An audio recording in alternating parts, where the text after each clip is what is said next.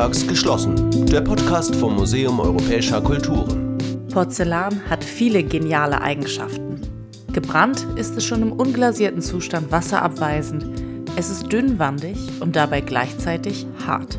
Bei unseren Alltagsgegenständen stellen wir uns mittlerweile aber immer häufiger die Frage, ist es auch nachhaltig? Ist Porzellan auch ein Material für die Zukunft? Dazu frage ich David Kahl, wissenschaftlicher Mitarbeiter am Fachgebiet Keramische Werkstoffe von Professor Alexander Gurlo an der TU Berlin. Er hat eine klare Antwort auf meine Frage nach der Nachhaltigkeit von Porzellan. Porzellan an sich ist nicht nachhaltig. Porzellan äh, ist ein Hochtechnologiewerkstoff, der einer ähm, Eigenschaftentransformation unterzogen wird. Das bedeutet, die Ausgangsrohstoffe, das Tonmineral, das wird so heiß erhitzt, dass es also äh, auf molekularem Level transformiert wird.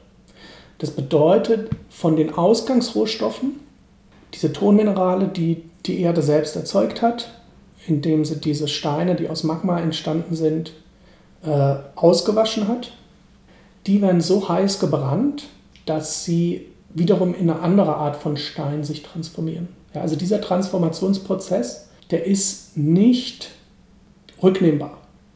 Ja, also wenn wir über Nachhaltigkeit sprechen, dann kann man sich fragen, okay, die Menschen nutzen natürlich hauptsächlich fossile Energieträger, um diesen einen Stein in den anderen Stein zu transformieren. Und dieser Vorgang ist nicht äh, rückanwendbar. Ja? Das heißt, hier ist eigentlich etwas nicht nachhaltig. Das klingt ja jetzt erstmal gar nicht so positiv.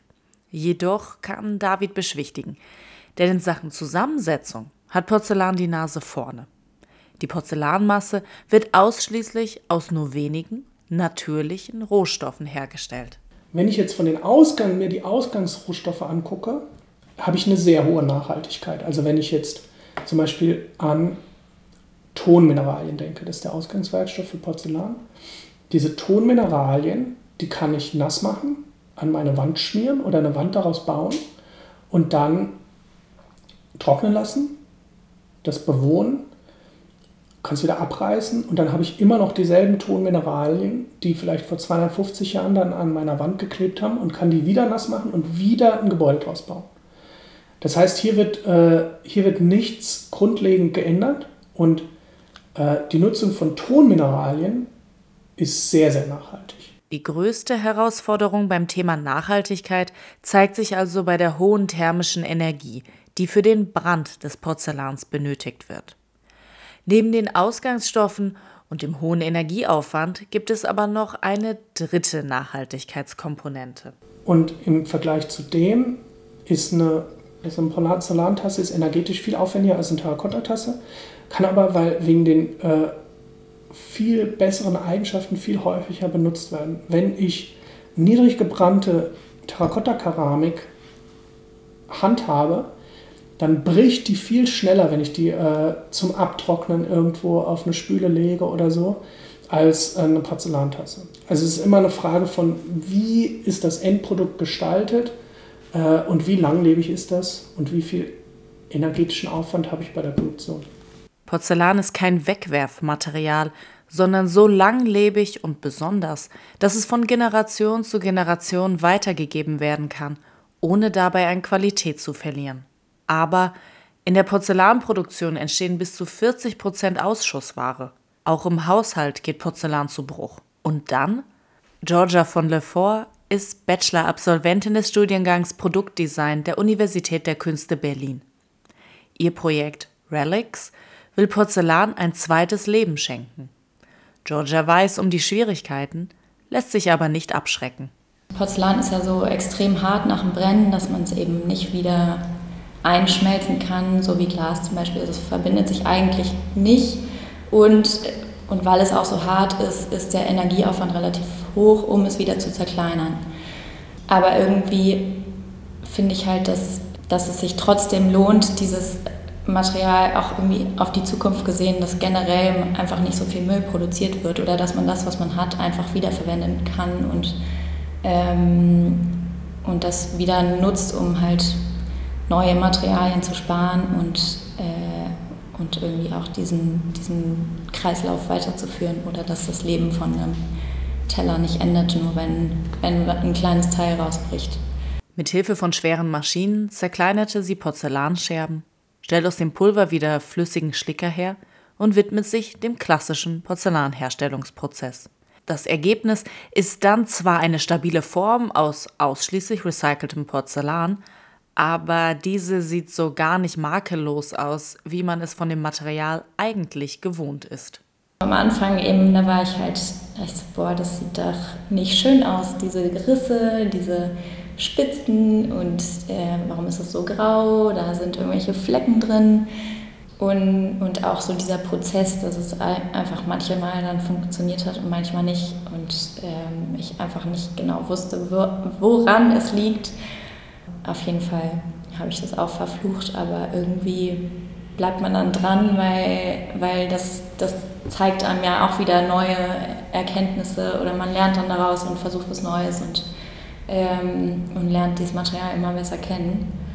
Eigentlich, man merkt dann halt auch, man muss sich auf, darauf einstellen. Es, es will oft nicht so, wie man selber will und man muss dann eher mit dem Material gehen, halt, statt äh, es zu verfluchen und gegen anzugehen. Und dann die alles entscheidende Erkenntnis. Auch das recycelte Porzellan hat wieder geniale Eigenschaften, die Georgia nun für ihr Produkt nutzt. Relics sind Gefäße aus recyceltem Porzellan, die eine längere Haltbarkeit von Obst und Gemüse ermöglichen. Ein Einlegeboden saugt durch die poröse Struktur kaltes Wasser auf, indem er unter den Wasserhahn gehalten wird. Wenn dieser dann in das Gefäß gelegt wird, kühlt die Verdunstungskälte den Innenraum ab und die Luftfeuchtigkeit steigt. Ich saß in der Besprechung mit meinem Professor und dann habe ich das am Anfang der Besprechung irgendwie unter den Wasserhahn gehalten, so ja, es saugt Wasser auf, habe das in die Mitte des Tisches gelegt, dann haben wir uns irgendwie weiter weiter geredet und dann am Ende habe ich halt meine Sachen wieder zusammengepackt und halt gemerkt, dass diese, dieses kleine Stück, was ich mit Wasser beträufelt hatte, kalt ist. Und dann habe ich recherchiert und äh, bin dann auf diese Lebensmittelaufbewahrung gekommen. Kam auch daraus, weil ich irgendwie dachte, es ist so ein, hat diesen Nachhaltigkeitsaspekt, dieses Wiederverwenden von, ähm, von Porzellanabfällen und eigentlich möchte ich gerne in diesem Bereich bleiben. Georgia ist also das gelungen, was als unmöglich galt. Sie hat gebranntes Porzellan recycelt und daraus neue Gefäße entstehen lassen. Eine Mühe, die sich gelohnt hat, denn Relics wurde bereits mit mehreren Preisen für Nachhaltigkeit und Design geehrt. Das Produkt ist innovativ, der Weg dahin aber ein ganz klassischer. Warum ich Porzellan so gerne mag, ist ja das eigentlich das Handwerk was mir immer sofort einfällt oder was, woran ich denke, ist, dass es so entschleunigt irgendwie, weil dieser Prozess auch so lange dauert und das Porzellan ja auch ein bisschen kompliziert immer ist. Man muss vorsichtig sein und sensibel sein und wird irgendwie so ein bisschen gebremst. Die klassische Porzellanherstellung ist aufwendig und ein langwieriger Prozess, der viel Wissen und geübte Handgriffe voraussetzt. Ob das in Zukunft auch noch so ist? Produktion verändert sich wird immer automatisierter werden, um Kosten zu sparen. Das schafft aber auch neue Möglichkeiten, beschreibt David Kahl von der TU Berlin. Diese traditionelle Manufakturproduktion basierte darauf, dass ich immer eine Art von, von Stempel habe, also eine, äh, eine Form, zum Beispiel eine Gussform, und die dann x hundert Mal, x tausend Mal reproduziere. Und jetzt ist ja unsere unsere Kultur auch sehr interessiert daran, ähm, hochindividuelle Produkte zu konsumieren. Und hier könnte man technologisch also auch in der Form die Flexibilität erhöhen. Das bedeutet, man könnte Porzellan auch zum Beispiel additiv fertigen. Also das ist ein Thema, was, was, was, äh, was äh, großes Interesse bei uns äh, an der TU Berlin hat, äh, sozusagen 3D-Druck von Keramikwerkstoffen. Wird 3D-gedrucktes Porzellan irgendwann das Gegossene ablösen? Das additive Verfahren des 3D-Drucks hat seine Grenzen und kommt an das Porzellan aus der Manufaktur noch bei weitem nicht heran. Da gibt es zum Beispiel von der Dickwandigkeit Limitationen. Ja, also wenn ich jetzt ähm, hier so eine Tasse aus den 50ern angucke, Das ist also technologisch ist das äh, absoluter voll, voll, vollkommener Wahnsinn. Also einfach nur, das, ähm, wie dünn das ist, ne? Und das kann man also nur äh, mit, mit sehr, sehr, sehr viel Know-how und mit einem niedrigen Grad der Automatisierung äh, machen. Es gibt nur noch wenige Manufakturen, bei denen fast ausschließlich Handarbeit und menschliches Know-how zum Einsatz kommen. Die Ausstellung Die menschliche Spur im Tafelservice zeigt noch bis zum 12. September 2021 im MEC, wie in der polnischen Manufaktur Chmielo Porzellan hergestellt wird. Seit 1838 und bis heute fast unverändert. Nachhaltiges Wissen mit größter Perfektion hoffentlich auch noch für viele weitere Generationen geschützt und bewahrt.